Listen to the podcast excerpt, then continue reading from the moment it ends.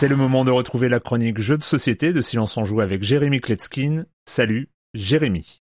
Salut Erwan, alors la peur, la hantise, le cauchemar des gens qui comme moi organisent des sessions de jeux de plateau, c'est de ne se retrouver qu'à deux ou trois joueurs parce que l'écrasante majorité des bons jeux, c'est quand même prévu pour 4 cinq joueurs. La bonne technique c'est donc de prévoir 5 et s'il y en a un qui annule au dernier moment, bah c'est pas grave. Et crois-moi, les joueurs chevronnés savent exactement quelle rhétorique adopter pour se faire inviter, s'incruster chez leurs amis. C'est le cas de mon pote Matan qui m'a envoyé le WhatsApp suivant hier matin. Est-ce que ça joue chez toi euh, cet après-midi? Alors pour pas se retrouver assis, il y en a plein qui mentiraient, hein, on les repère facilement. Que ça soit ceux-là ou ceux qui te répondent la vérité en te basant parce qu'ils sont déjà 5, moi je les unfriend tous. Donc Matan nous a rejoint, on s'est retrouvé à 6, j'ai dû ressortir la liste que j'avais préparée pour la chronique il y a quelques semaines des jeux à 6. Et là j'ai été foudroyé en me rendant compte que je n'avais pas chroniqué le jeu le plus récent de cette liste, Cartographeur. C'est un Cards and Ride, donc on va découvrir des cartes et les joueurs vont simultanément dessiner et cocher des cases sur leurs feuilles individuelles. C'est très à la mode ces spin-offs de Bingo, on avait parlé ici de Silver and Gold ou de Welcome to. Cartographers, lui, il est quand même beaucoup plus gamer. Et un petit peu à la manière de Wingspan où on va au début de la partie euh, tirer au hasard quatre objectifs différents pour les quatre étapes du jeu. Bah là c'est pareil sauf qu'il y a toujours deux objectifs qui sont actifs. Lors de la première saison ce sont les objectifs A et B, lors de la deuxième B et C, lors de la troisième C et D et lors de la quatrième D et A. Chaque joueur reçoit une feuille individuelle où il y a déjà des cases ruines et des cases euh, montagnes qui sont dessinées dessus. Puis on va révéler des cartes qui sont communes à tous et qui proposent des formes tétriciennes euh, qu'on pourra dessiner où l'on veut euh, sur sa feuille. En général, ces cartes nous imposent une forme puis nous proposent de choisir entre deux types de terrains. Il y a les forêts, les villages, les fermes et les champs. Il y a aussi les cartes monstres. Là, on va passer notre feuille à notre voisin. C'est lui qui va décider où les dessiner pour nous faire chier un maximum. Les cartes objectifs, donc pour marquer des points, sont très diverses et offrent donc une rejouabilité délirante à ce jeu. Par exemple, là j'ai devant moi euh, tous les villages qui touchent au moins trois types de terrain vous rapporteront 3 points. Là j'en ai une autre, tous les champs qui sont construits sur les ruines vous rapportent 3 points, les lacs qui sont adjacents aux ruines vous rapportent 1 point. Et une dernière pour la route, les champs qui ne touchent ni les bords ni les lacs vous rapportent 3 points, les lacs qui ne touchent ni les bords ni les champs vous rapportent 3 points. Vous remarquerez que cette dernière était contradictoire avec celle d'avant, donc euh, voilà. Il y a plein de choix à faire en fonction du contexte et c'est très malin. Je rappelle le nom du jeu, Cartographers avec un S, l'auteur Jordi Adan, l'éditeur Thunderworks Games,